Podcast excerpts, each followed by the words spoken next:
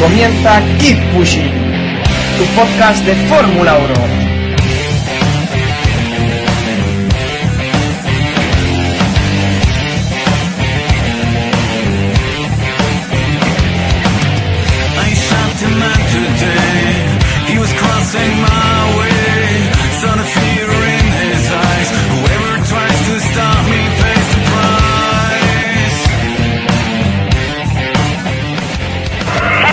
Jaime. We have to pass him. We have to pass him. We are losing time. Keep pushing, Jaime. You can do it. We have to pass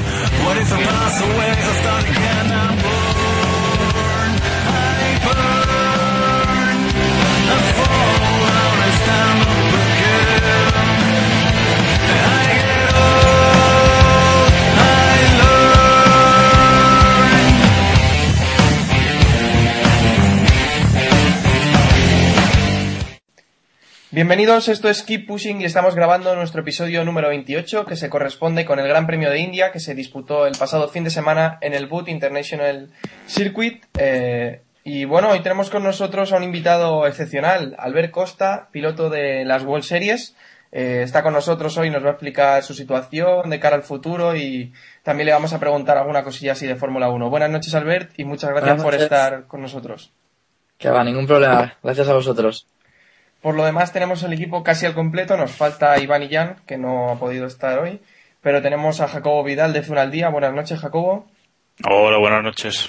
A Héctor Gómez de F1 Revolution. Buenas noches, Héctor. Hola, buenas a todos. Y como no, darle la bienvenida también a David Sánchez de Castro de Sport You. Buenas noches, David. ¿Qué tal? Buenas noches a todos, buenas noches Albert y bienvenido. Gracias. Pues, eh, si os parece, empezamos haciendo una breve entrevista a Albert Costa para que luego ya se vaya él, que tiene que cenar y tiene que hacer un par de cosillas. Y ya seguimos con el, con el Gran Premio de India. La semana pasada teníamos Albert en, en un evento de la FIA, en la Academia de la FIA, y te queríamos preguntar que, que en qué consiste más o menos esta academia. Bueno, la FIA es un patrocinador que tenemos lo- un piloto de los pilotos, los mejores pilotos de cada país, y cada uno representa a su país.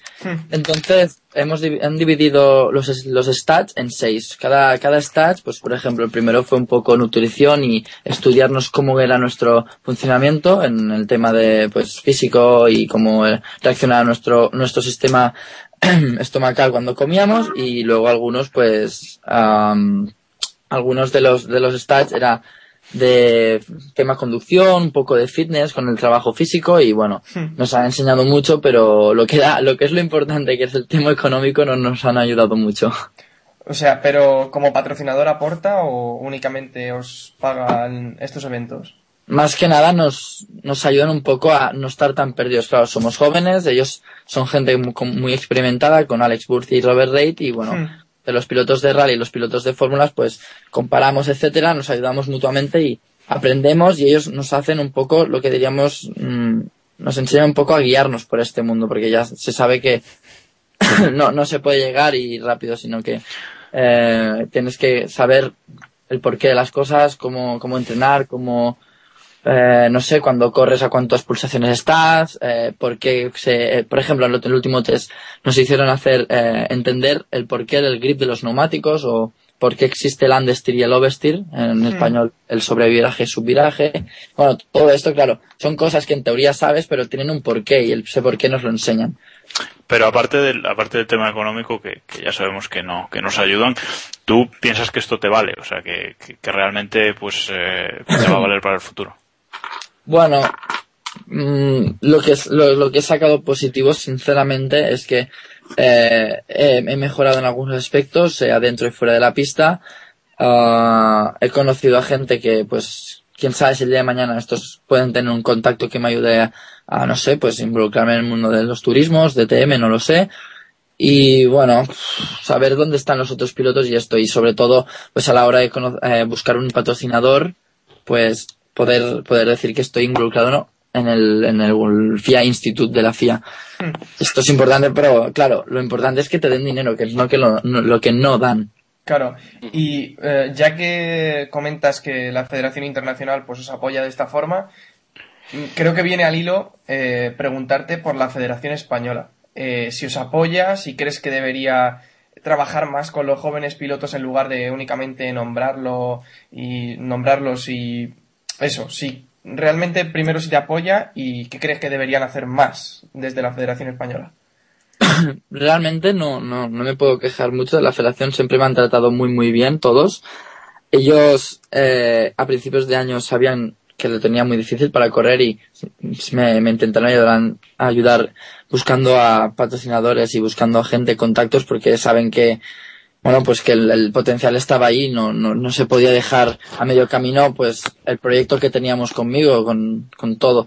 Y ellos pues me ayudaron, ellos siempre han estado ahí felicitándome en cada carrera que, que te he hecho bien, etcétera, y no puedo quejarme de la federación. Sí que a lo mejor, pues, el tema de presupuesto, me encantaría que me ayudaran con mucho más, pero, bueno, es lo que hay.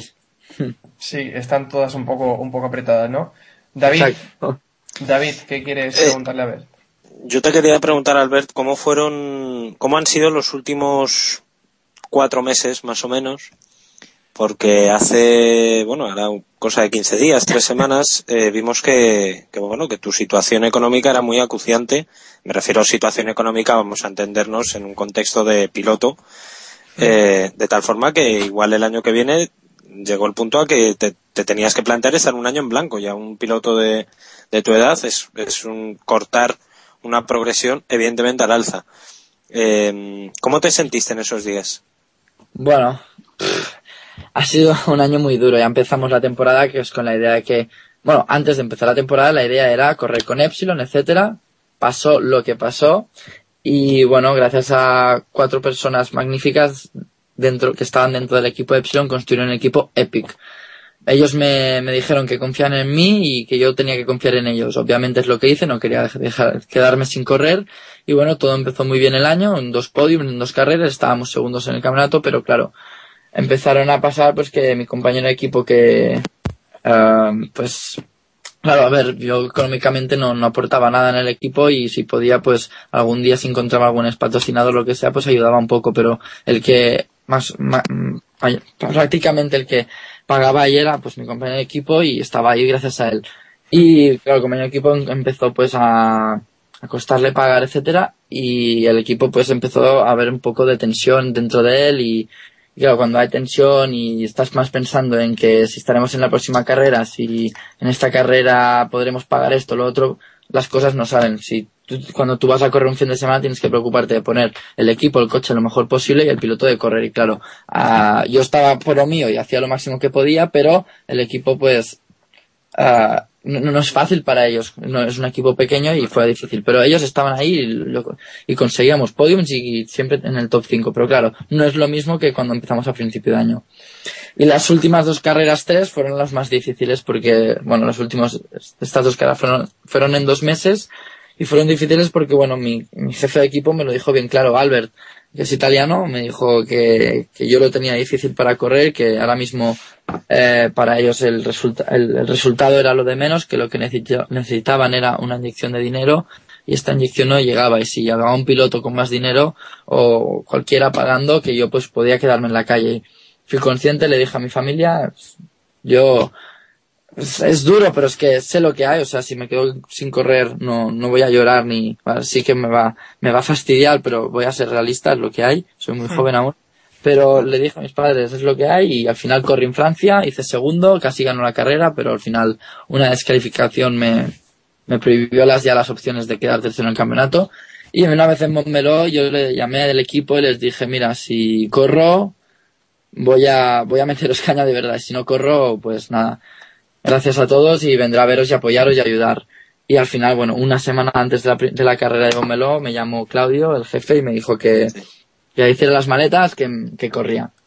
Les envió un mensaje a todos mis, mis mecánicos que, de mi coche y a los jefes les dije que esta carrera era muy importante, que no habíamos conseguido una victoria que se nos escapaba y que, que quería, quería darlo todo, que si esta era la última carrera, que todo lo que tenían en el camión del coche, recambios, etcétera, nuevo, que lo pusiesen, que esta carrera era todo o nada y que yo iba a hacer lo mismo. Y al final, pues, gracias a Dios y también al trabajo que hicimos en estas dos semanas, pues se cumplió el resultado y, y ganamos una carrera. Pues sí, porque al final lograste la victoria y lograste el cuarto puesto en el campeonato de las World Series 3.5. Y al hilo de lo Yo que... Sí, bueno, Jacobo, Sí, dale. no, yo quería decir, siguiendo un poco con esto, ¿no? Supongo que eso que ibas a decir tú también, pero que hoy por hoy, ¿cómo se ve de cara al año que viene? ¿no? O sea, si se, no sé, eh, si tiene opciones en GP2, World Series o, o simplemente ahora mismo estás pensando en el, en conseguir el dinero y luego a ver qué, qué haces, ¿no? Bueno, cuando acabé el domingo de la carrera, mm, en la ceremonia de trofeos, pues muchos de los jefes de equipo me vinieron diciéndome que, mm, que me querían para GP2, para World Series, etcétera, pero claro, yo les dije, mi único sponsor son mis manos y, y te prometo dar resultados porque, con- porque voy a darlo todo. Pero bueno, el lunes, martes, miércoles estuve haciendo de coaching del equipo Epic en la 2 litros y en la 3.5 y allí pues pude hablar con algunos equipos y claro, no, no es para hacerme el chulo ni nada porque no puedo, pero me- muchos equipos me, me llamaron, estuve reunidos con él, me quieren, pero claro, me piden mucho dinero y bueno, ya lo puse en Twitter y todos que necesitaba mucho dinero para correr.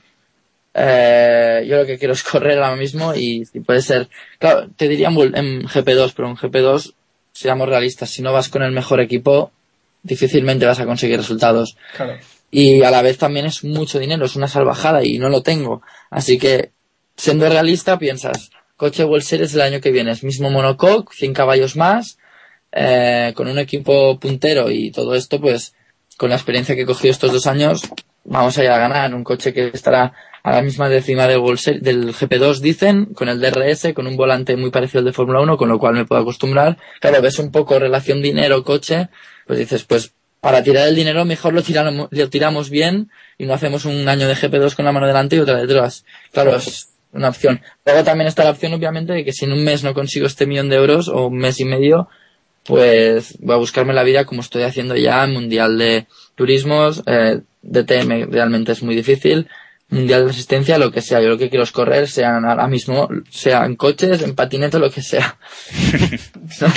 Vale, vale. Pues... Y Eh, para, sí, para sí, seguir dale. corriendo, ¿qué es lo que les dirías a los equipos para que, para que confíen en ti? Bueno, em, es difícil. A ver, voy a hacer un poco un all-in que le llamo yo y voy a, voy a tirarles todo encima de la mesa, pero sí, yo lo que les digo es que dejar de correr me, fue una inyección muy fuerte en mi vida porque me di cuenta de muchas cosas. Me di cuenta de que no tengo un padre como muchos de los pilotos que hay ahora mismo en la pista y que lo único que me hizo dar cuenta es que dos y dos son cuatro, que o lo das todo o no lo das, que cuando dejas de correr te das, ves a los otros pilotos rivales tuyos, sean españoles o extranjeros, ganando carreras y dices, ostras, yo los he ganado, el día que me den una oportunidad voy a ir a por ellos. Y te dan la oportunidad como me dio Joan Mila del Prat en 2008 y de repente empiezas a ganar, te lo crees y dices, pues si ellos lo han hecho, yo también. Y nada, una vez, claro, estoy en la pista y estoy en el coche, pues lo das todo y no es que todo sea más fácil, pero eres más consciente de lo que tienes. Y eres, co- te- soy consciente de que si no doy el callo, me voy a ir a casa y como no es lo que quiero, pues lo doy, intento hacer lo mejor que puedo. Pues yo creo que queda claro lo que, lo que puedes darle a un patrocinador y, y a un equipo. David, Eh, no, yo quería, hablabas de rivales con los que has competido y bueno, digamos que han estado, eh, por lo menos para el gran público, para la gente que no conoce un poco los entresijos de- del mundo del automovilismo deportivo, estamos hablando de gente como Vikens, eh, Bernie, eh, Daniel Richardo, que son gente que ya están, si no en un Fórmula 1 ya subidos, eh, lo van a estar eh, por lo menos haciendo pruebas y tal. Eh, ¿Qué tienen ellos aparte de apoyo monetario? Porque tienen que tener apoyo monetario o a lo mejor una estructura detrás, como es el caso de Red Bull, que no tengas tú.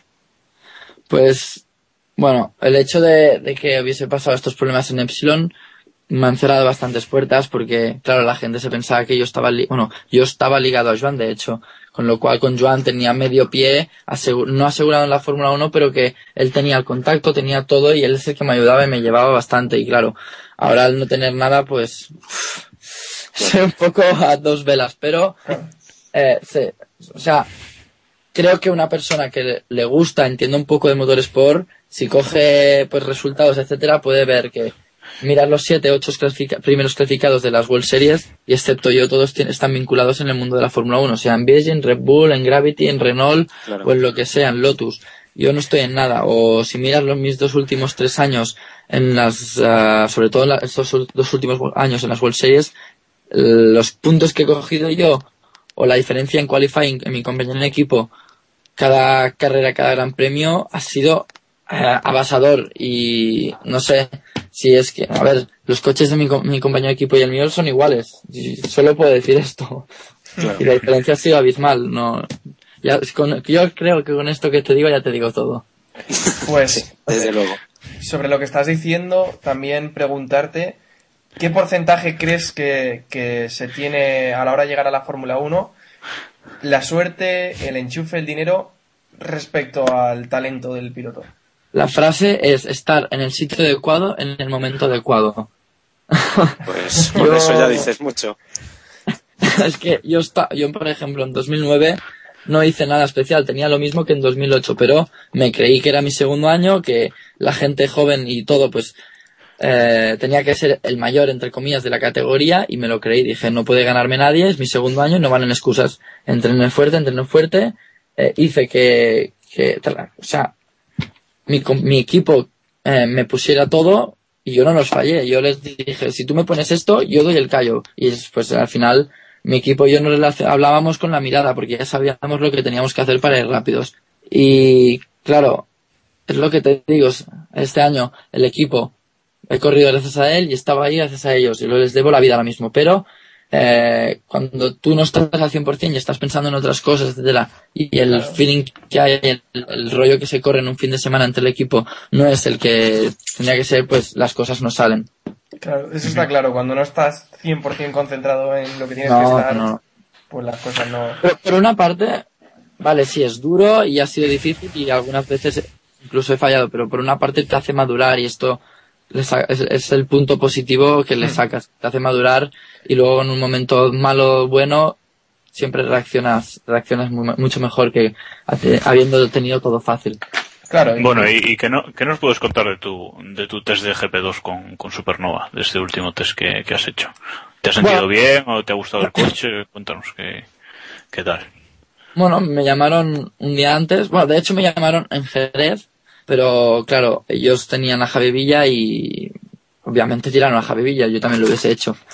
Y como no pagaba ni nada, pues nada, encantado. Así que tenían mi número de teléfono, creí que me darían la oportunidad en Montmeló por- después de haber ganado, así que después de Montmeló me empecé a machacar muchísimo en el gimnasio para pues sacar, todo el mundo decía que era físicamente muy duro. Y nada, llegó la oportunidad, me dijeron que solo tenía un, un, un, un juego de neumáticos contra los otros que tendrían tres o cuatro, así que nada, caballo regalado, me centré, hice un buen trabajo, estaban súper contentos. Eh, sinceramente, cuando salí a pista estaba siempre entre los 15 primeros 12 y cuando venía mi vuelta rápida venía para ponerme entre los 7, 5 primeros, pero eh, el equipo hizo el gran error de, de no poner gasolina en el coche y me quedé tirado mi vuelta. Así que el, el tiempo de la mañana me quedé el 22 a un segundo coma 3, no me escondo. Y nada, mi tiempo fue con neumáticos frescos. Creo que con neumático viejo, nuevo hubiese estado entre los 7. Y luego por la tarde con el, bueno, con el set de frescos hice el 15 a un segundo clavado o nueve décimas del primero. Claro, teniendo en cuenta que los otros pilotos eh, habían, habían rodado dos veces el, el día anterior, eh, ya conocían el coche y yo todo fue en plan, venga, vas a salir y que, que sea lo que Dios quiera y con un juego de neumáticos que me, me jugué toda una carta, podríamos decir. Ah, y luego otra cosa, justo antes de salir me pongo el casco, me toca la espalda el jefe de equipo y me dice, por cierto, no te lo he comentado, pero si te sales de pista pagas tu daño material. Dije, bueno, esta oportunidad, esta oportunidad es única, hay que aprovecharla, no me saldré. Y al Solo, salió todo bien. solo faltaba que te lo hubieran dicho por radio cuando estabas ya pasando por la línea de meta. ¿no? No, no, pero realmente no sé si me lo dijo cachondeo, no, no me lo dijo cachondeo porque el tío iba, iba en serio, pero eh, yo, o sea, confiaba en mí, sabía que no podía salirme, a no sé que me toque a alguien, no, no puedes salirte en un test, no, no puedes. Oye, ¿y el, y el coche que muy diferente a- al de las World Series? Bueno, eh, físicamente nada, ningún problema. Y luego el tema de feeling, downforce y todo esto, un coche muy parecido. El único que no tiene mucha diferencia son los neumáticos. Son unos neumáticos bastante, mm, no malos, pero diferentes a las World Series. World Series es más rollo chicle, más soft, pero bueno. La oportunidad estuvo allí, sé lo que es probar un GP2 y ahora, bueno, lo que he dicho antes, si hay alguien que sabe las circunstancias con las que rodee, pues ya sabe lo que hay. Pues sí, si alguien nos está escuchando, pues que te den una oportunidad que, que seguro que no vas a decepcionar. y tanto. Sí, Héctor, Albert, que- eh, sí, nos has hablado de diferentes apoyos ¿no? que tiene un piloto para llegar lejos en automovilismo, pero ¿qué apoyo, por ejemplo, te ha dado también la prensa? ¿Ha sido una ayuda o crees que hay poca cobertura mediática a los jóvenes pilotos? Bueno, sí que siempre he dicho, bueno, esto lo sabe todo el mundo, es una cosa, una cosa real, que la, pues mira, el mundo del motor, donde está, donde estoy yo, que son las World Series, hay poca cobertura. Dentro de la o mirando la diferencia que hay en el mundo de las motos. Nosotros siempre, bueno, todos los pilotos ponemos la, el ejemplo de que la Moto 2 es las World Series y lo- o las GP2 y el 125 pues es la Fórmula 3 o la 2.0 y si miras la 125 y Moto 2 pues lo conoce todo el mundo y todos los pilotos ya tienen un nombre y nosotros pues si llegas a la Fórmula 1 eres el mejor y eres el, el dios y la referencia y si no llegas pues eres un pringao que lo ha intentado más y ya está. Es así, es así de claro. Y sí, la poca que hay de prensa me ha ayudado siempre, no me puedo coger nunca porque han hablado siempre de- muy bien de mí, me han intentado siempre echar un cable, así que desde aquí doy las gracias a todos ya de paso y, y no sé, eh, no me puedo quejar. Pues eh, no sé si queréis hacer Sí. alguna pregunta más. Sí, David. Sí, sí, sí. Yo quería, bueno, vamos a buscar ya que soy la parte de prensa. Por cierto, colleja recibida, y te lo digo como parte implicada, que deberíamos, y esto es un mensaje a todos mis compañeros, yo el primero, insisto, que deberíamos hacerle más caso a la cantera, que hay una cantera de automovilismo en este país acojonante, hablando mal y pronto, y normalmente también es una colleja para nuestros lectores. Si no ven Fernando Alonso en el titular, no lo leen. Y esto mm, está comprobado incluso por datos. O sea, Sí, titular una sí. crónica por una cosa y titular una crónica por Fernando Alonso, la de Fernando Alonso tiene más datos. Pero bueno, dejémoslo ahí. Te quería preguntar por un caso concreto y es el de la vinculación de María de Villota a- al equipo Lotus Renault. Eh, ¿Por qué crees que ha sido? ¿Crees que realmente se lo merece? ¿Crees que solamente es porque es mujer y tal? ¿Crees que es sencillamente un bueno humo y que Marketing, ¿no? se quiere vender? ¿Marketing? ¿Eso es? No sé, realmente no estoy, no estoy puesto al mundo eh, de- del tema de otros pilotos. Mm, Ya tengo suficientes problemas con mi, mi futuro, etcétera, como para estar leyendo Claro. prensa y cosas. Sé que María, estuve hablando un poco con ella, no la conozco mucho, pero estuve hablando con ella un poco en Montmeló y sé que tiene medio pie vinculado, etcétera. Supongo que estará en un momento que debe haber encontrado un sponsor o algo, ha encontrado la oportunidad, ha aprovechado que es mujer y ole, porque lo está, lo que, lo que tiene lo está aprovechando y la, o sea, en este sentido la envidio porque está haciendo lo que tiene que hacer. Si yo lo hiciera, pues mira, todo el mundo diría, oh, qué chorra tiene el Costa o qué tiene qué chorra tiene el piloto, pero es que si es lo que tiene, ha, pu- ha puesto sus, cartas y le está saliendo bien. Lo que pasa que el hecho de que sea mujer, pues la gente está diciendo, oh, es que María, María, María, ¿qué más da? Si tiene la oportunidad, la tiene, la va a aprovechar. Es lo que tiene. Si alguno más lo tuviera, seguro. Claro, lo, que quizás eh, valoramos, creo que todos estamos de acuerdo, es que al ser mujer eh, tiene más aparición en los medios porque, yo qué sé, eh, tiene, digamos que es, es más curioso, ¿no? Por decir así algo. Y, y pues claro, cuanta más aparición en los medios, más posibilidad de encontrar un buen patrocinador que esté ahí poniendo dinero. Entonces, eso es lo que decimos, que si realmente piensas eso, que al ser, el ser mujer le ayuda y quizás hay otros Sí, vamos, que a lo mejor alguna de las puertas que a ti se te han cerrado Claro. por el hecho de, de ser Albert Costa, si fueras María. Costa, mm, no sé, entiéndeme. no, no, no le he parado nunca a pensar, pero quién sabe, no sé. Ah, habría que probarlo, no. no. Pero, Si no, te ves no, muy apurado por...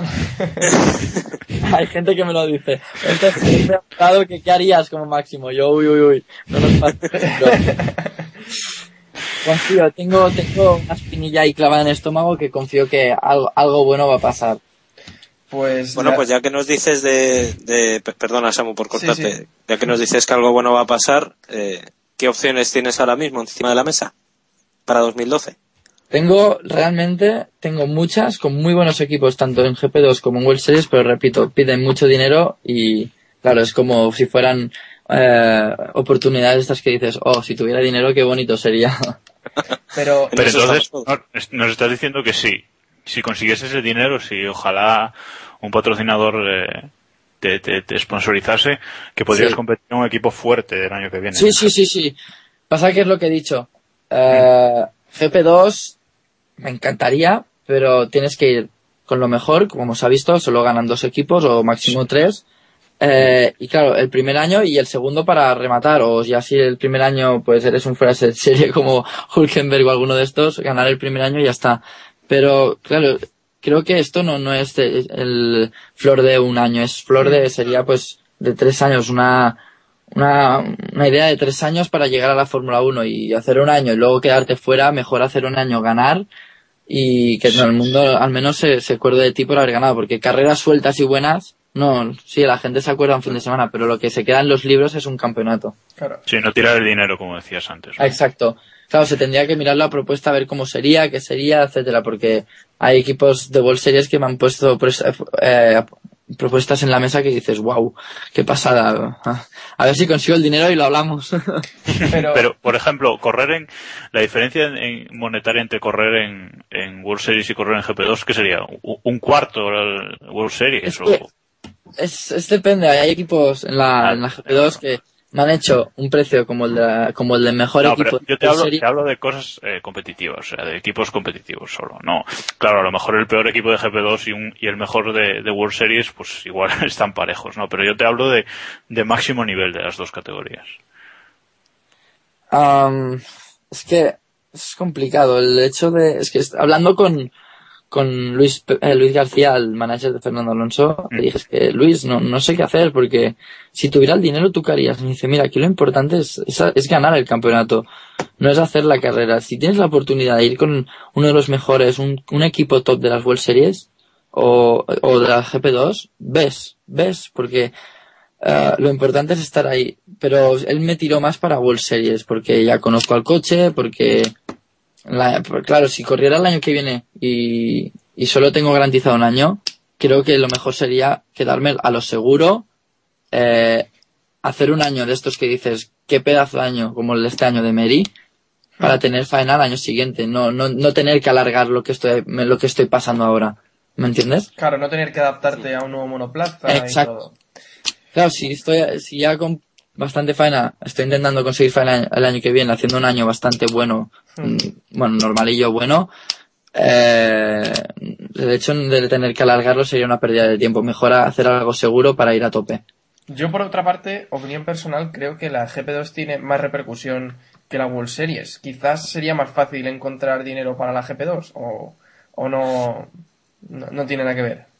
Ah, es que ya cuando hablo con los sponsors ya es uno de los dos campeonatos, así que es lo mismo prácticamente, es hacer World Series o GP2, así que es- estoy jugando a la misma banda. Pues yo no sé si queréis preguntar algo más o... Sí, yo, eh, Vale. Albert, eh, tengo entendido que empezaste sobre dos ruedas. Eh, ¿Ahora crees que elegiste bien o o no hubieras seguido por ese, por ese camino? Hay días que pienso que fue un error entrar, pero claro, las cuatro ruedas me encanta, eh, me gustaba mucho más que las motos, pero claro, el mundo de las motos eh, se me daba bien. Tenía pues mi hermano, mi padre que me enseñaban muchísimo y claro, mi padre enseñó a mi hermano y los errores que aprendió y hizo con mi hermano pues no los hacía conmigo y la verdad es que también le daba mucho gas a la moto, pero bueno, eso ya es pasado y no quiero pensarlo porque a veces me da un poco de rabia. Sí, es que quizás en el mundo de las dos ruedas hay más apoyo que no, Sí, que no el de las cuatro. y más barato. Sí. Bueno, pues Albert, te vamos dejando ya los mejores deseos para el próximo año y... Yo, yo una cosita solo. Vale. Eh, ya esto de, lo- de- desde aquí yo quería eh, desearle lo mejor a, a Albert, ¿no? En lo, en lo que venga, ojalá consiga el dinero, pero, pero si no, que no se, que no te desesperes, ¿no? Eh, Tú mira, Javi Villa está ahí en, el Mundial de Turismos y, Hmm. y bueno, también lo Sí, sí, tuvimos sí. aquí, también lo tuvimos aquí y él pues está muy contento, ¿no? Y tiene una oferta para el año que viene competitiva y tal, entonces bueno, eh, siempre apartarse del camino de los monoplazas pues es duro para los pilotos, pero oye, que, que también puedes triunfar en otros sitios, o sea que, Sí, sí, que sí. todo el ánimo desde aquí. Está claro, yo soy consciente de esto, no, no, a ver, obviamente lucharé hasta el final para tener un puesto en fórmulas, pero sé que puedo hacer mundial de lo que sea de turismo, resistencia, etcétera, y si no estudiar, que soy muy joven y la vida es muy larga. Pues sí. Pues todo nuestro apoyo, eh, como te decía Albert, ojalá encuentres un patrocinador. Desde aquí, si algún, alguien nos escucha y quiere interesarse en ti, tu página web es albertgofast.com, ¿no? Exacto. Ahí ya tienen formas de contacto contigo, así que, que animaros y pues yo creo que de, de nuestra parte todo nuestro apoyo, también de Iván, que especialmente me ha dicho que te enviara también un saludo y, y que está, estamos todos contigo, vamos. Muchas gracias, en serio. Bueno, pues muchas gracias por estar con nosotros, Albert, y, y nada, eh, keep A ver pushing, si- que a ver si- nosotros. A ver si la próxima vez que, que hablamos ya tienes un contrato jugoso firmado por ahí y nos cuentas más cosillas. Pues sí, pues Vale. sí. A ver A ver si estás en el, a ver si estás en el lugar adecuado, como te has dicho. A ver, a ver, ojalá, macho. Muévete un poco a ver si encuentras ese lugar. Venga, pues muchas bueno, gracias. un abrazo. Un abrazo, Albert. Adiós. Abrazo. Hasta luego. Chao. Pues ahora que ya hemos despedido a nuestro invitado, Albert Costa, vamos a meter un pequeño cuña, una pequeño anuncio de nuestro, de nuestro patrocinador, motorpasión.com, Con dos S. con dos S, tenerlo en cuenta. Que por cierto, creo que Iván no está aquí con nosotros porque se ha quedado enganchado en la página. Está esperando un paquete importante y todavía no. Sí, sí, sí. Está esperando un paquete importante de motorpasión.com. ¿Ha trincado? Sí, creo que sí, pero, pero pagando, eh, pagando. Ah, bueno. Que por cierto tenemos que anunciar quién es el ganador de, del mini casco de Props, pero bueno, ya lo diremos al final del capítulo. Pues nos sumergimos ya en la actualidad del Gran Premio de India con los mejores y los peores de esta carrera. Una carrera que en líneas generales, pues la verdad es que no fue muy entretenida. Quizás lo poco que se puede salvar es la lucha que mantuvo Alguersuari al final eh, luchando por los puntos y, la verdad es que poco más porque Vettel se largó en las primeras vueltas y, y, y Baton y Alonso hicieron también una buena carrera, pero por lo demás poco, poco, poco reseñable, ¿no? ¿Qué os pareció el Gran Premio, Héctor? Sí, bueno, una carrera un poco tranquila, yo diría que la más aburrida de, de la temporada, ¿no? Y es que lo de eso, Vettel pues hizo una carrera como ya nos estén acostumbrados, o incluso mejor de lo habitual. Aparentemente sencilla, sin ningún problema, vuelta rápida tras vuelta rápida, y, y entonces pues los que, los que lo vimos de la televisión nos aburrimos un poco. Pues sí, la verdad es que sí que nos aburrimos un poco. Bueno, como ya ha anunciado Héctor, entre los mejores tenemos al podio, Vettel, Baton, Alonso. Eh, David, ¿qué te pareció la carrera de estos tres? Bueno, pues cada uno muy en la línea de lo que ha sido esta temporada, ¿no? La verdad es que Vettel lo de conseguir ya el... ¿Puedes meter pitos, eh, Samu, luego? Bueno, Bueno, el puto Gran Chelem, Venga. eh, porque es que llevaba ya varias carreras eh, intentándolo, eh, por fin lo ha conseguido. Y bueno, Baton ha hecho lo que está acostumbrado a hacer, estar en el sitio adecuado, volviendo a la frase que decía antes Albert Costa, en el momento adecuado. Eh, bueno, y Alonso, como siempre, pues dar más de lo que en teoría por coche tiene, ¿no? Eh, la verdad es que, como decíais, fue una carrera muy, muy aburrida, no nos vamos a, a engañar. La palabra que yo utilicé para las crónicas fue anodina, porque fue una carrera muy constante, sin altibajos, pocos, poca historia, poca chicha. Nos recordó mucho a una carrera de hace dos años y no a una de este año que, en fin, que hemos vivido eh, en luchas bonitas y donde el mejor momento volvió a ser eh, Hamilton Massa. Eh, en fin, que al final A ti ya- porque te gusta el morbillo, pues si no... eh, Bueno, hombre, un poco y nos da juego y tal, pero vamos, que, qué decir de la carrera de los tres primeros, sinceramente es muy, o sea, si tuviéramos que resumir el año, eh, igual era un, un buen ejemplo de lo que ha sido este año en líneas generales, por lo menos. Que por cierto van a ser los tres primeros del campeonato si la cosa no cambia mucho. Vete el batón Alonso. O sea, No debería. eh, la temporada se resume en Vete el batón Alonso. Eh, es que no ha habido nada más. Porque Y, y, Sí, sí. y- y- y Hamilton Y. Hamilton Massa. Y Hamilton Massa. Sí, es el campeonato de este año, sí, sí, sí. Bueno, Jacobo, dale, con tu opinión. Bueno, pues yo, yo estoy bastante de acuerdo, ¿no? La carrera no es que fuese demasiado entretenida. Yo, yo no creo que haya sido la, la peor del año. No, Ese para eso puesto ya está- tenemos Valencia. Y Claro, ese pues está reservado a otros, a, a otros circuitos, pero sí, sí que fue, sí que fue bastante aburrido. La verdad no lo tengo claro, no tengo claro el por qué, porque, porque bueno, el circuito, a mí, no sé a vosotros, pero a mí me ha sorprendido mucho. Eh. Sí, sí, sí, mucho para bien, por supuesto. Eh, estaba, estaba más acabado de lo que creía que, es- que, que estaba y además pues me he encontrado con un circuito tilque que, que bueno, que no apesta Poco tanto habitual. a, a Sí. Tilke, ¿no? Exac- Exactamente, así con, con subidas y, con subidas y bajadas, Sí. desniveles, curvas fluidas, o sea, una cosa Eso iba a decir Eh, yo. Pero también una cosa, los desniveles creo que fueron para mal, porque cortaron mucha visibilidad y vimos, Sí. bueno, vimos muchas quejas de todos los pilotos. Sí, bueno, pero yo creo que para los espectadores es más, es más bonito, ¿no? Y Mm. luego otra cosa también, eh, la asistencia de público, otra cosa que a mí me, también me sorprendió un montón, o sea, casi 100.000 personas, creo, o una cosa así, o Sí, 90.000. y 96.000 me parece Y que dieron de sí. Sí, pues, o sea, que, que en ese, en ese aspecto sí me, sí me sorprendió. Luego la carrera, pues sí, que fue un poquito, un poquito aburridilla, ¿no? Eh, a mí me encantó el momento Hamilton-Massa, o sea, es que, es que yo los estaba viendo venir y digo, bueno, hoy no se van a tocar, no se pueden tocar, es imposible. Además, eh, tuvo algunos intentos ya antes Hamilton de adelantarlo y, y bueno, parecía que se estaban respetando un poco y tal, pero cuando Massa se le cierra así, digo, bueno, espectacular, o sea, espectacular. Y luego cuando parecía que se podían volver a encontrar en la pista, digo, bueno, palomitas, ¿no? Pero bueno, al final Massa tuvo que, tuvo que abandonar. Y, Es que, eh, en y todas nada. las carreras pensamos lo mismo, ¿no? En todas las carreras los vemos a los dos y decimos, no puede ser, otra vez, no puede ser. Sí, Pero sí, aún sí, así, sí. otra vez. increíble, increíble. No, a mí lo que más me ha gustado este fin de semana es que Hamilton pasó el- la mano por encima del cuello de Massa y le deseó buena carrera. o sea, preparándose para que, lo que luego venía ya. En fin, que os estáis yendo, os estoy intentando guiar y os estáis yendo por donde queréis. Así que Sí, seguimos. bueno, Hombre, claro, eh, claro, a, a lo de, a lo de. Vettel, a lo de Vettel también destacar que hizo la última vuelta, ¿no? Hizo la vuelta rápida en la, en el último giro de toda la carrera. sí, sí. No sé. No sé cuánta gracia le, le haría a su equipo, pero, pero bueno, también es el momento de hacer estas cosas, ¿no? Cuando ya tienes el, el mundial en la mano, en el bolsillo y ya. Ahora mismo no. está en un momento en el que se tiene que divertir. Es que yo tampoco entiendo que... No sé. Porque lo No, que decías antes, lo que antes. David, yo creo que en ningún momento tampoco he intentado el Gran Chelem en, en toda la temporada. La vuelta rápida parece que no. desde que... Sí, sí, sí, en Desde la última carrera...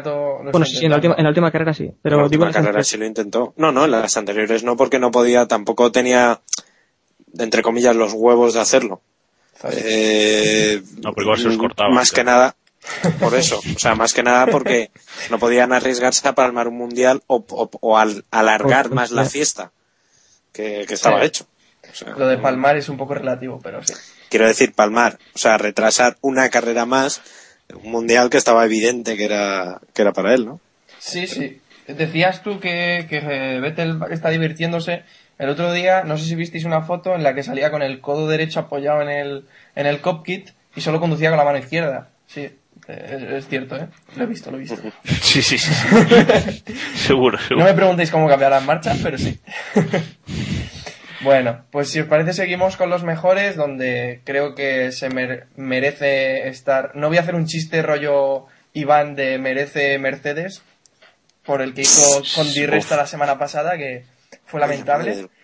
Pero Mercedes creo que se merece estar en este, entre los mejores en este Gran Premio. Quinto Schumacher, sexto Rosberg, pues estuvieron ahí, siendo la alternativa y se aprovecharon pues del error de Hamilton y del abandono de Massa.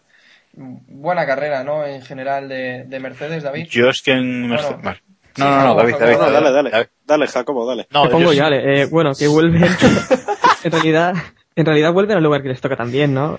Yo tampoco los he puesto entre los mejores porque son el primer equipo de, de esa otra liga que está ahí, que no puede ganar carreras, pero que siempre está, siempre llega a los puntos.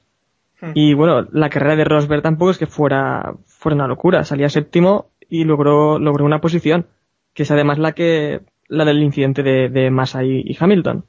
Schumacher sí que estuvo mejor, que salía, salía muy retrasado, creo que era el, el duodécimo. Sí, se quedó fuera de Y, Q3.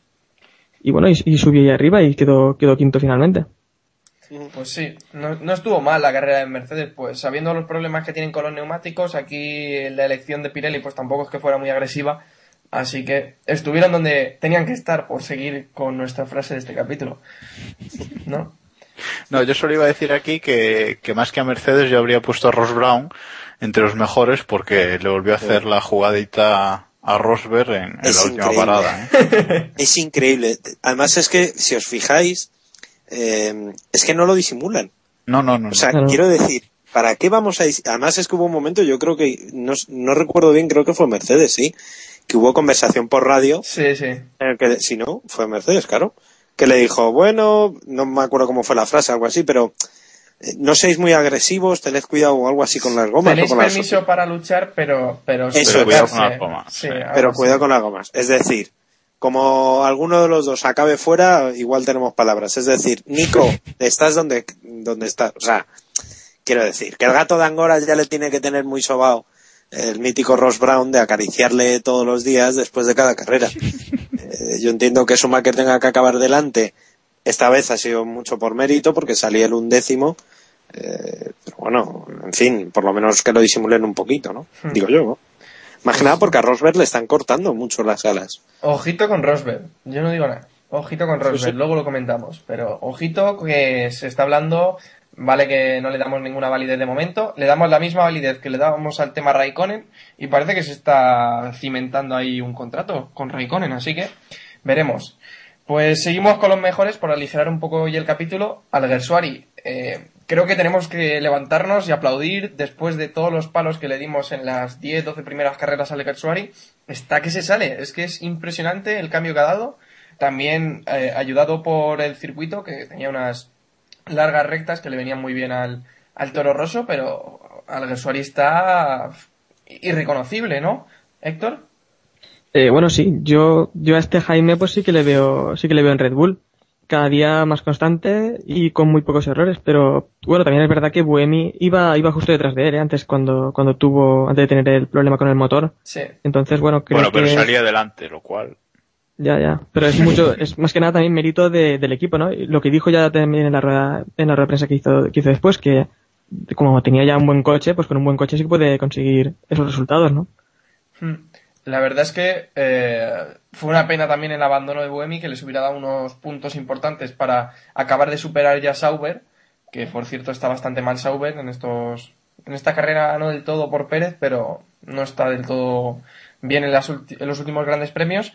Pero a mí me, me sigue sorprendiendo lo bien que está el Gersuari y creo que lo que decía, le hemos dado muchos palos y ahora nos toca quitarnos el sombrero. pero yo creo que desde, yo creo que aquí desde que, desde que dijimos eso de que, bueno, parece que Jaime por fin ha entendido los neumáticos, no le hemos dado palos. O sea, la Hmm. cuestión es que él eh, ha sufrido mucho a principio de temporada porque no, no encontraba el feeling, pero ahora que lo ha encontrado, la verdad es que se está mostrando muy bien, como, como el final de la temporada pasada. Sí. O sea, una cosa, está, este chico va más y ojalá el año que viene no le corten otra vez la progresión, ¿no? Sí, es un, es un candidato firme a los puntos durante casi todas las carreras ya que estamos teniendo, así que es una buena noticia, una muy buena noticia. David, ¿quieres hablar algo de Alguersuari o qué? Sí, hombre, no, hombre. eh, Yo quería sobre todo destacar que mm, ha sido entender el, el coche, es que ha tardado mucho en entenderlo eh, y creo que eso es un hándicap para él, aunque afortunadamente eh, ha sabido adaptarse, ¿no? A- a- sobre todo a los nuevos cambios, porque desde en esta gira asiática el Toro Rosso está funcionando genial. No es casualidad que haya entrado en la eh, en los puntos dos carreras consecutivas. Eh, y bueno, la verdad es que muchas veces le hemos criticado, pero está cuajando unas carreras excepcionales para la, para la situación en la que está ahora mismo Toro Rosso. Su lucha en el, en el campeonato, que es lo que me habéis pillado buscando, eh, si Mm. me das un segundo lo miro, eh, está muy interesante, sobre todo el equipo, porque están empatados con Sauber a 41 puntos y tienen a Force India a 10. O sea, las dos próximas carreras, ni, ni Buemi ni Alguersuari se pueden permitir el lujo de abandonar, porque acabar el sextos, el campeonato, aunque difícil, eh, sería un pelotazo. Para ellos y sobre todo sería, eh, digamos, una, un golpe en la mesa, tanto de Alguersuari como de Buemi, eh, de cara a los que vienen detrás. Mm, Hablo de Ricciardo, bueno, Hmm. los que todos sabemos, Bernie, etcétera, etcétera. ¿no? Sí. No, y ojo que Jaime está a un punto de superar a Kobayashi en el de pilotos también, ¿eh? O sea Correcto. que eso, eso no da dinero, pero oye. mm, Satisfacción además yo personal. sí, y además yo creo que, que, que Alguersuari mm, va a tener suerte en este final de, de temporada porque Buemi está siendo muy bocas, ya lleva dos. Sí, la va un de- poquito la bocazo, de, sí. la de hoy o, o ayer y la de hace dos semanas. O sea que bueno, Sí. ya, ya veremos, ¿no? Pues veremos qué sucede con los dos, aunque luego hablaremos también un poquito de que Bohemi está casi con en la cuerda floja, está ahí en el abismo, al borde del precipicio Bohemi. Y cerramos los mejores creo que nunca hemos tenido aquí a Narain Kartikeyan y es normal porque no suele correr y es normal también que no lo tengamos cuando corre. Solía estar en los peores, pero Kartikeyan se, se ha merecido estar en, entre los mejores esta semana y es que la carrera que hizo en India pues fue bastante buena. No sé cuánto tiempo llevaría practicando ya en el simulador, se tenía que saber el circuito, vamos, hasta donde estaban los pianos que no se podían pisar, que se lo digan a masa. Y acabó decimoséptimo detrás de D'Ambrosio y superando a Trulli y a Richardo. O sea, creo que una carrera tremenda de Kartikeyan que corría en casa y encima pues supo devolver el apoyo a los a los hinchas, ¿no, Héctor? Sí, bueno, es que es eso, ¿no? No esperábamos nada de él, entonces, Sí. y encima nos hizo una carrera es que estupenda, es que no se puede, no se puede pedir más. Con ese coche tampoco podemos, podemos esperar que, no sé, que consiga, quedó por delante de Ricciardo, por delante de Trulli, así que perfecto, yo creo que se fue de circuito muy muy contento, ¿no? Con esa risa que siempre, que siempre lleva. Con ese coche bastante que acabó la carrera, creo yo. ¿no? Y además que dañó ya el alerón en- también en la salida. Pues la verdad No, y es tuvo que- suerte, tuvo suerte también, porque fue toda la carrera detrás de Richardo y al final, pues Richardo tuvo un problema en el, en el último pit stop con una tuerca, creo. órdenes de equipo, claro. Y al final, mm, no, bueno, no creo que en HRT haya muchas órdenes de equipo, pero bueno, oye, puede, igual, puede igual haber, sí. ¿eh? Sí, sí, sí, igual, igual sí. De hecho, eh, HRT ha tenido patrocinadores indios solo para esta carrera, un par de ellos creo, Hmm. nuevos, o sea que bueno, también, también podemos especular ahí, ahí un poco. Y ojo que Base Batteries ya está diseñando un- una batería para el KERS, ¿eh? Ojo. Luego si tiene que resonar es otra cosa, ahora la batería estará. La batería la llevarán, por si acaso, si hace falta. Sí, sí, sí. Pues si os parece, pasamos a los peores y os voy a dejar largo y tendido para que... no sé, luego... ¿Le aticemos? Sí, sí, básicamente. Porque rompió la suspensión el sábado, volvió a romper la suspensión el domingo, después de haber cerrado a Hamilton y haber hecho un drive-through. Felipe Massa, merecido totalmente que esté entre los peores de este Gran Premio de India. David, te dejo. Tribuna libre Ah, para, claro. para tus Claro, claro. A, David, a mí a lo fácil, ¿no? Claro, como es masa. a- bueno. A ver, yo es que. Mira, eh, he escrito ya desde el domingo varias veces sobre, sobre masa y al final la única conclusión a la que llego es que me da lástima. Y me da mucha pena que, que tengamos y que nos ponga tan fácil eh, criticarle. Es que, pero vamos a ver, eh, yo no quiero hablar eh, de las roturas de las suspensiones porque eh, estrenaba las suspensiones. Vale, vale, pues te la dejo, Jacobo. Pero vamos, en cualquier caso, eh, ahí veo un poco más de culpa al, al equipo porque no eran las suspensiones del, de este monoplaza. Se justifica de esta forma la, la rotura de la suspensión del sábado, la del domingo un poco menos, pero bueno, mm, en fin, mm, se le atenúa un poco.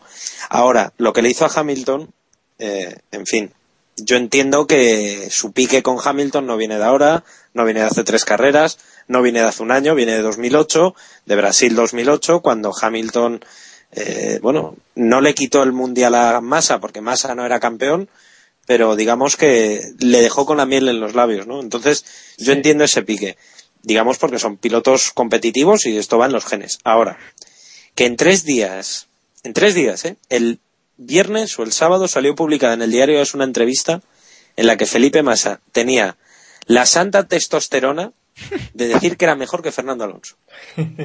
Con dos cojones. Eh, Porque esto nada más se puede podios lo. Sus Sí, sí, sí. este lo. Y del año pasado. Y las ¿Cuánto victorias también. Sí, sí, sí. O sea, y, y no lo, y yo me imagino, no sé si lo dijo de broma o lo dijo porque yo no estaba presente en, en- en el momento en el que Manuel Franco le hizo esa entrevista. Pero muchacho, ten un poquito de humildad. Me estoy leyendo, eh, y por cierto lo recomiendo a todos, el libro La década mágica de Paco Costas, y precisamente he encontrado un capítulo en el que Gerard Berger eh, confiesa que él nunca se creyó mejor que su compañero. Cuando hablamos de su compañero, me refiero a Ayrton Senna. O sea, este es el nivel al cual se ponen todos los pilotos. Y Paco Costas dice que todos los pilotos en su foro interno se creen los mejores del mundo. Sea Fernando Alonso, eh, Felipe Massa, Adrián Sutil, Maldonado o Albert Costa, que lo hemos tenido antes. ¿no? Entonces, no puedes coger y decirme que eres mejor que Fernando Alonso un viernes o un sábado y luego al día siguiente pegarle ese cerrojazo a Hamilton eh, y decir que no, que no, que tú no has tenido culpa de nada. Que es que fue Hamilton, que es que claro, como Hamilton mm, va como loco, pues, ay, que La me culpa dio de y- Hamilton. La culpa es de Hamilton porque es negro, que, deja, que dijo él mismo. en- es que, claro, es, es de verdad. Yo de verdad lo de. Es que ese está ese chiste. Y, y- y me da mucha pena porque Massa se está cerrando muchas puertas él mismo, ¿eh? No, no está cerrándoselas nadie. ¿Hablas de la de Ferrari del próximo año? Quizás. El año que viene no lo sé. Yo tengo una teoría que, que no muchos han compartido porque no es lo habitual en Ferrari, eh, pero vamos a ver si Massa no tiene una cláusula de rendimiento, ¿eh? que es una cláusula muy habitual en muchos contratos de Fórmula 1. eh, por ejemplo, el de Pedro de la Rosa lo tenía en Sauber y Massa a lo mejor lo tiene el año que viene. Es Si que daros un cuenta de que si Massa, no le bajan. si en, los dos, si en las dos carreras que quedan Massa no se sube al podio, Que no será va a la primera, es que no se va a subir, será la primera vez. De, bueno, no, ahora mismo no me acuerdo exactamente de la estadística, pero seguro que Desde el Héctor- 81. sí. Exactamente, Desde el desde el 81 que un piloto de Ferrari no se sube al podio en una temporada. O sea, es que eso es lamentable. Es que es- Estamos hablando que Mika Salo fue piloto de Fórmula 1 con Ferrari. O sea, quiero decir, el listón está abajo, ¿eh? Lo peor es que Badoer. esperábamos, esperábamos ver algo de, de masa, esperábamos, no sé, una carrera más o menos decente. Parecía que iba un poco hacia arriba y al final, bueno, estuvo bien, eh, estuvo bien al principio cerrando un poco la puerta a Hamilton hasta que hubo ¿no? el portazo que le dio en las narices, pero una carrera muy triste. El Es que problema lo de la- Massa. de las suspensiones, lo de, lo de romper la suspensión de un lado el, el sábado y la del otro el domingo, o sea, yo es que eso lo veo increíble. Son porque test, lo de- esos son test de Ferrari. Sí, sí, sí, o sea, pero, a ver, pero tienes tres sesiones de libres para hacer crash test. O sea, no me lo creo, no me vendáis la moto de eso porque no, porque es imposible, no, no, no. O sea, yo cuando rompió otra vez la del, la de la, en carrera, la del lado izquierdo, que yo pensé en un primer momento, no, porque estaba en, en publicidad la sexta, pues que fuera caja de cambios o motor o una cosa así, ¿no? Y que abandonaba, pero luego cuando vi que rompía la suspensión digo, bueno, no, no me lo puedo creer. Y, y si hablamos de la, de la desesperación de Hamilton este año, ¿no? Que todos los errores que está, comet- que está cometiendo y tal, la de Massa yo creo que, que es peor. O sea, y yo creo que algo hay, algo hay de, tema contratos y rendimiento y lo que dice David para que esté tan, tan fuera de sí, porque está cada vez, cada vez más, eh, cada vez peor, vaya. Yo ahora me vais a permitir que de dos palos en la misma frase. Y es que Massa, el problema de Massa es que está en modo alguersuario al principio de temporada. O sea, es que está eh, lloriqueando de lo que le pasa, de si tiene un incidente, que la culpa es del otro, que si tal, que si igual. En lugar de ver que el problema está siendo él y que esta temporada no está siendo su temporada. Que oye, agacha la cabeza y, y dice, mira, pues no, no estoy teniendo un buen año y, y punto. No que está echando las culpas a Hamilton, que si Hamilton fue el que le cerró este domingo, que si Hamilton está loco, que si Hamilton eh, R que pues que si Hamilton le pincha las ruedas en la salida, pues yo qué sé. Eh, el problema de Massa para mí está siendo ese, que en lugar de darse cuenta de que el, fallo es suyo, está que si echando las culpas a los demás. Así que mientras siga así no va a dar un paso adelante y no va a conseguir un podio y quizás se queda sin plaza en Ferrari, o sea que puede seguir así. No, no, es que que está fuera de Ferrari está, vamos, yo creo que no, no lo duda nadie, ¿no? La cuestión es cuándo está, si el año que viene o al, al siguiente. Su contrato acaba en 2012, yo no sé si lo va a llegar a acabar incluso, ¿eh?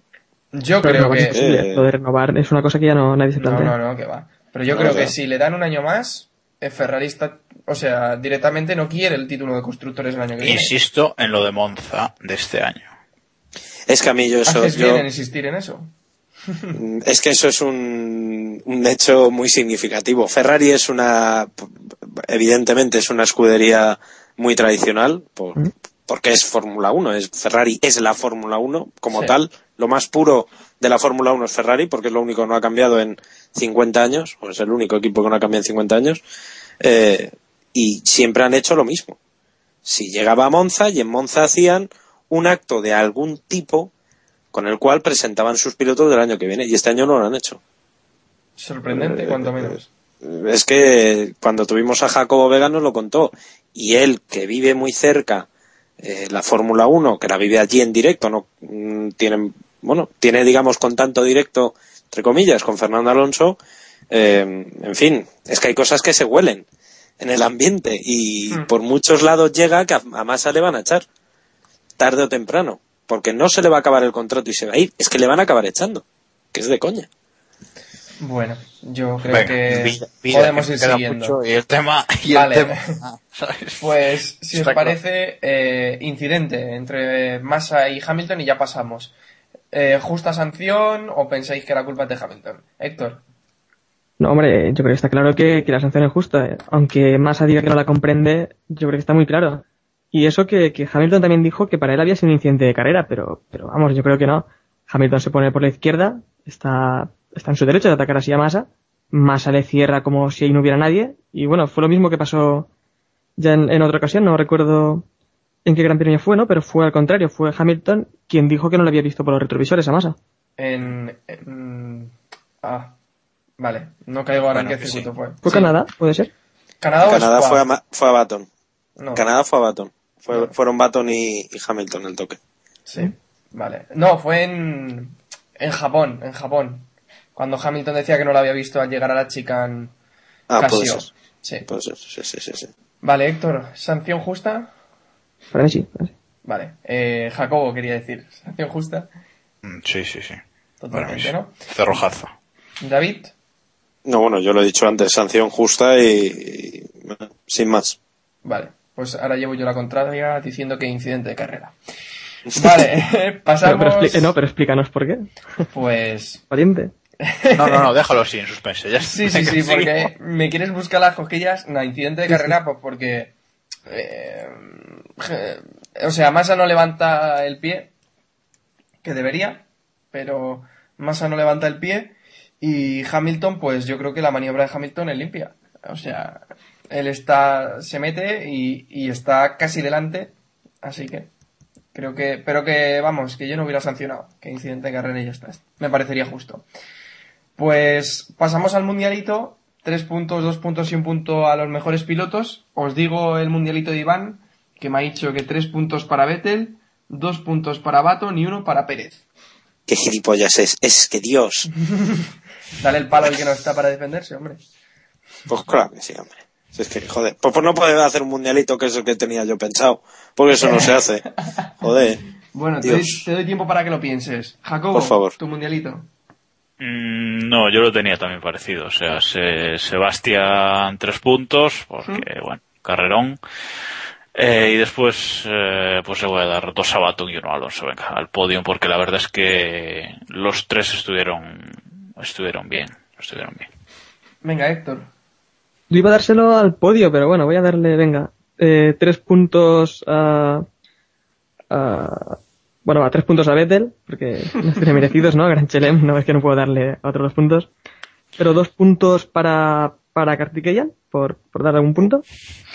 Hizo una, hizo una gran carrera. Para- Sí, para no, te duda nada. Y un punto para, para Pérez. También hizo un carrera. Vale. No nos acordamos de Alguersuari, ¿eh? Venga, David. Eh, Pues a- ahí va yo. Los tres puntos a Vettel, porque es que no me daría vergüenza propia no dárselos. Hay que dárselos. Tres puntos y si no, seis. Eh, dos puntos al Gersuari, porque más que por su carrera, por haber puntuado dos carreras consecutivas. Y, el punto restante, pues, pues se lo Dáselo daremos a Pérez. No, hombre, no. Se lo iba a dar a, a, a Glock por, por tal, o a, o a D'Ambrosio por, por citarle algún día. Pero no, no, no, no. Se lo vamos a dar a Sergio Pérez porque hizo una, una gran carrera y acabó en los puntos y es muy meritorio. En la última carrera del año le daré un punto a Bruno Sena. Ahí lo dejo. Y mi troleo... sí, total. Mi troleo semanal al mundialito dice que son tres puntos para el Gersuari, dos puntos para Alonso y un punto para Kartikeyan. Me hubiera quedado mítico lo de Kartikeyan si no hubiera sido por Héctor porque le he dado dos puntos, pero bueno. yo, yo iba a darle los tres a, al Gersuari, pero es que me ha sido mal no dárselos a Vettel. Yo estaba a punto no de pasa lo mismo darle que a David. Ojo, eh. Venga, venga, venga, no me valen los apuntos, venga, hay que He seguir. estado a punto de darle los tres puntos a Kartikeyan, ahí queda. Venga, pues pasamos a las noticias de la Fórmula 1 de esta semana y os comento que se está hablando de que eh, puede haber cambios en las sesiones de clasificación. Eh, Pirelli y, eh, y la FIA están entrando en conversaciones para, para que todos los pilotos tengan eh, algunos juegos más de neumáticos de cara a clasificación y el objetivo es intentar que, que los pilotos hagan al menos un intento en la, en la Q3 y no pase lo que nos está pasando en estas últimas carreras, que es que los pilotos se guardan los juegos de neumáticos blandos. Eh, yo creo que ya, ya es hora de que se regule de alguna forma o que se den más juegos o que directamente se sancione a los pilotos que no, que no salgan. Yo creo que esto ya lo hablamos, ¿no, David? ¿Qué te parece? No, bueno, yo creo que está claro que algo tienen que hacer. Esta es una solución, me parece bastante acertada, sin que sirva de precedente.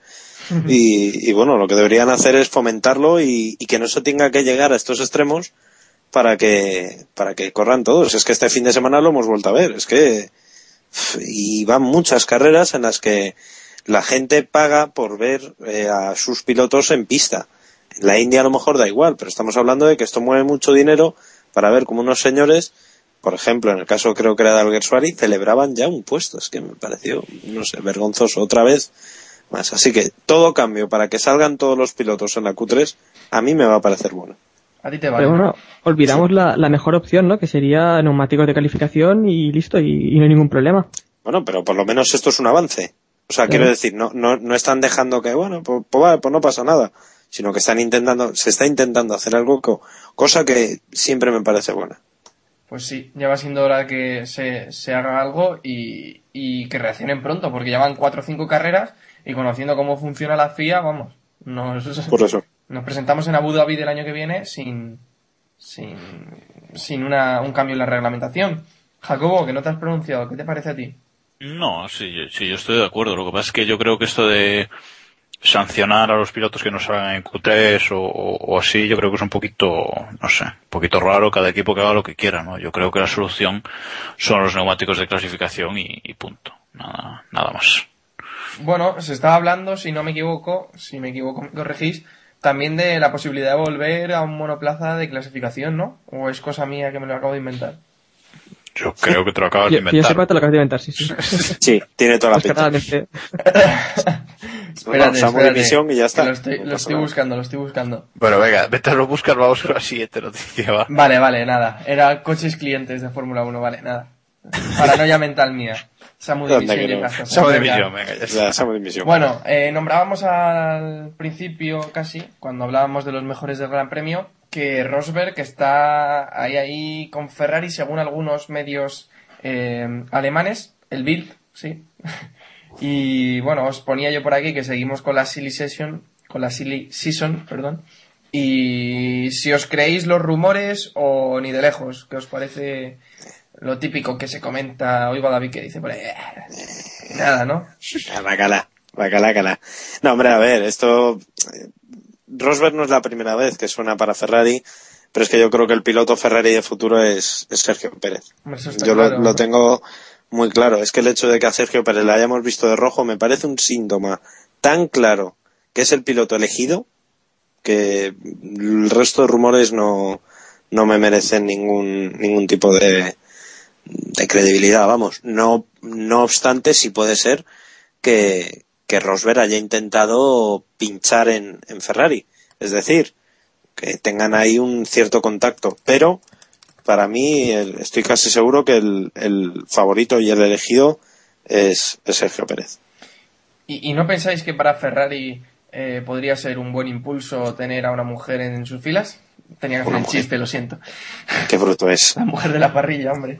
Qué, qué bruto es. Es que... Tenía que hacerlo, tenía que hacerlo. No, ya, ya, ya, Bueno, ya, ya. Bueno, yo, yo del tema, Sí, sobre, el tema decir que to- yo creo que depende mucho de la paciencia que tenga, que tengan los, los dirigentes, ¿no? Si, si aguantan más un año más, yo creo que va a ser Pérez el que, susti- que, que sustituya, estoy ahí con, con David.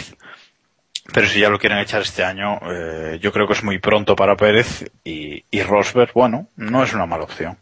No, a ver, a ver qué puede dar con un coche competitivo, ¿no? Sí, yo... para- Vale, sí, dale, dale, Héctor. No, es que para Ferrari sería una gran jugada, ¿no? Tener un piloto de la calidad de Rosberg sumando puntos importantes y, también restándole puntos a, a los rivales del, del primer piloto.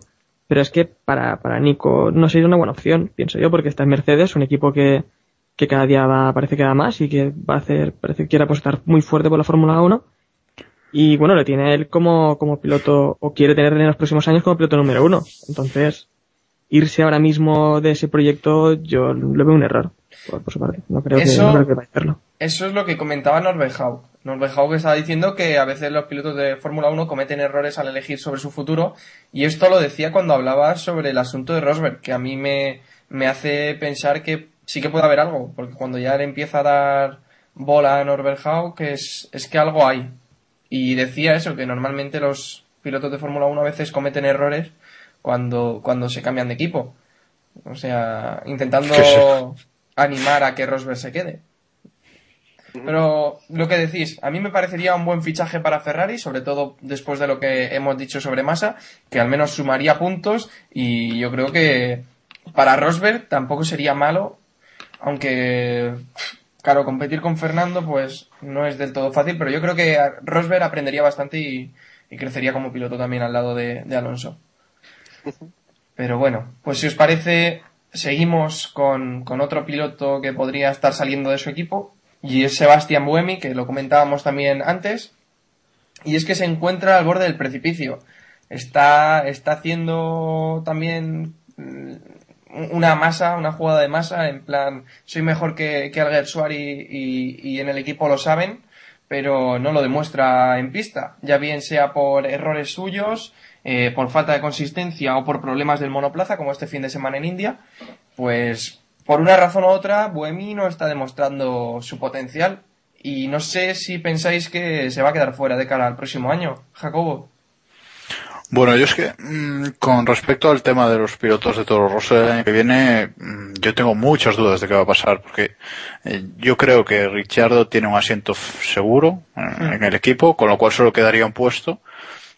Y yo creo que ese otro puesto, eh, Red Bull quiere dárselo a, a, a Bernie, ¿no? O sea, bueno, va, va a rodar en Abu Dhabi con, con Red Bull, no, nos hemos enterado hoy y, y bueno, y, y está rodando las sesiones de viernes, ¿no? En Abu Dhabi y Brasil va a hacerlo otra, va, va a hacerlo. Entonces, claro, no tengo muy claro, estando Weber renovado, qué van a hacer con, con Buemi y Alguersuari. Eh, evidentemente, para elegir eh, entre uno de los dos, eh, yo eh, quedaría con Alguersuari, más que nada porque, bueno, el final de temporada que está haciendo y, desde que ha despertado Buemi no, no ha tenido opción, ¿no? Y solo hay que ver la, la tabla del campeonato.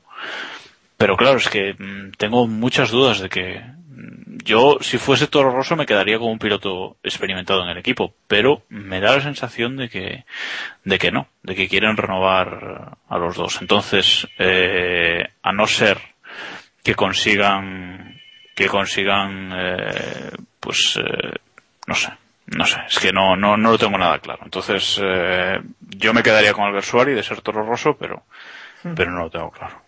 Eh, Es complicado. Cuando hablamos de los, de los pilotos de Toro Rosso o de Red Bull es muy complicado, porque como tienen una cantera tan grande, eh, en un momento quitan a uno y suben a otro, es que no tienen ningún problema.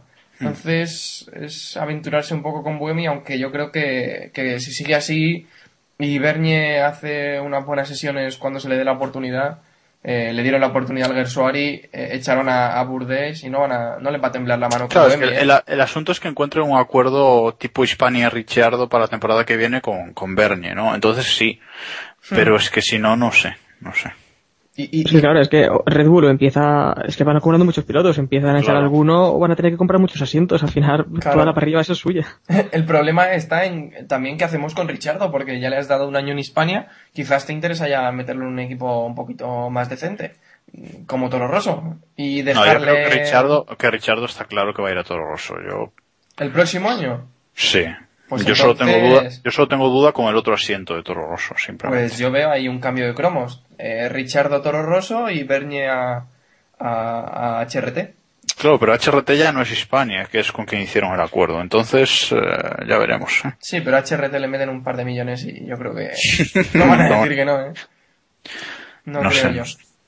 Bueno, pues no sé si queréis apuntar algo más sobre el asunto Buemi o vamos cerrando ya el capítulo.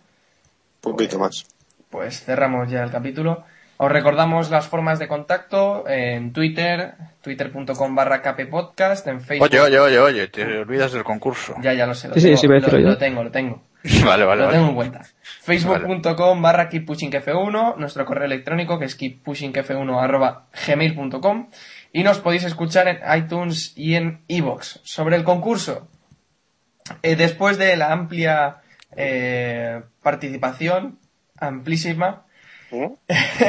Nótese la ironía, hemos recibido un tarareo a tiempo y el otro fuera de tiempo, que bueno, hoy escucharéis el que llegó a tiempo, el que llegó fuera de tiempo nos lo guardamos para la semana que viene, y O los no. dos, o, o- o no, ya veremos, los dos nos gustaron bastante, pero eh, el que llegó a tiempo, pues obviamente es el que se ha llevado el mini casco de Prost. Y es muy grande, además. O sea, Sí, sí, sí, sí. Es Ahora, muy grande el tarareo, no el casco. El casco es pequeño. claro. El casco es pequeño. mini casco, pero el tarareo es Eso es. muy grande. Totalmente. Los dos, ¿eh? Los dos. Porque nuestro amigo Chassis in the Middle también se ha acordado de, de nuestros orígenes con los canteros, que también me ha gustado mucho. Pero tenemos ganadora. Ganadora que se lleva el gañote de esta, de esta semana. Y es que el minicasco de, de Prost es para Laura Vilchez, petita piulada en Twitter, que nos envió un tarareo que escucharéis en un ratito. Y nada, enhorabuena, ya nos pondremos en contacto contigo para que nos pases tu dirección y demás y te enviaremos el minicasco de Prost que nos ha cedido Motor Pasión. Con dos S. Con dos Dos S. Ahí os he visto muy al tanto. pues nada, cerramos el capítulo de esta semana, capítulo número 28. Por fin podemos poner música, no ha pasado nada. Bueno, sí que ha pasado, porque no sé si os habéis enterado de que ha muerto un de karting. chaval, sí, 11 años, un, un piloto de karting, que bueno, lamentamos su pérdida como siempre. Que pasa algo así, pero bueno, cerramos capítulo y nada, nos despedimos hasta la semana que viene, no sabemos quién vendrá, pero ya iremos moviendo hilos para tener un buen invitado barra invitada. Así que nada, gracias por escucharnos y recordad, keep pushing al máximo. Adiós.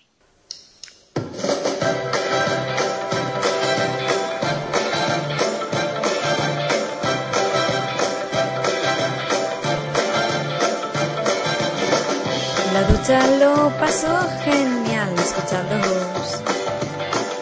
Lo tengo que agradecer a todos vosotros. Samuel tiene una gracia especial al presentar. Jacobo se te echó mucho a faltar. Ya se mudó. Giovanni Jan es un gran fan de Williams. Tranquilo David, los palos se te acabarán. Héctor, otra vez estás en el final. No quiere decir que no seas crucial, que pushing es brutal. Nos dejaré nunca de escuchar.